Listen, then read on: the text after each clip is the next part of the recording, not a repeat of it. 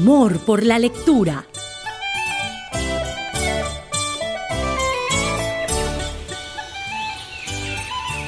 Toma, hijo.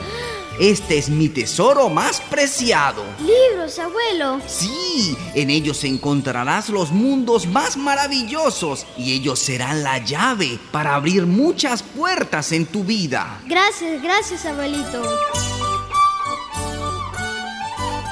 Para que un niño o una niña le tomen amor a la lectura, es necesario que alguien les facilite los libros. Que los puedan tocar y los puedan ojear, que puedan sentir el olor de las páginas.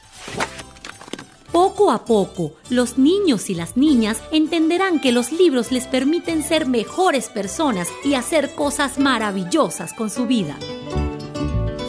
Daniel Casani, escritor español, recalca que la lectura no empieza en el momento en que el niño aprende a leer, sino antes. Desde que aprende a pasar las páginas de un libro, así sea uno que solo tenga imágenes.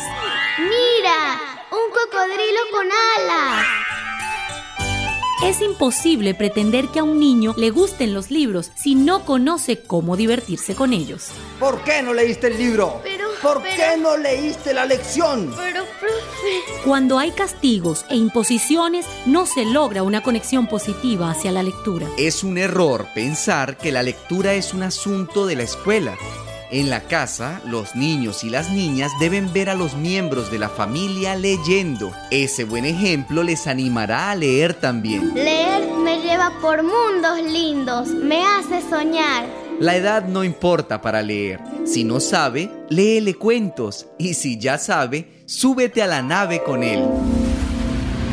El viajero del cosmos sabía que su aventura no terminaría allí. Entonces, cuando llegó a un planeta desconocido, Cada noche, con la lectura de cuentos, se abre una oportunidad para que niños y niñas se enamoren de los libros. Elígelos con imágenes e invéntate historias. Haz voces, juega con personajes y pídele a tu hijo que le cambie el final al cuento. Recuerda, cada día tienes una oportunidad para que tu hijo o tu hija se enamore del maravilloso mundo de la lectura. No la dejes pasar. Comienza ya. No la dejes pasar. Comienza ya.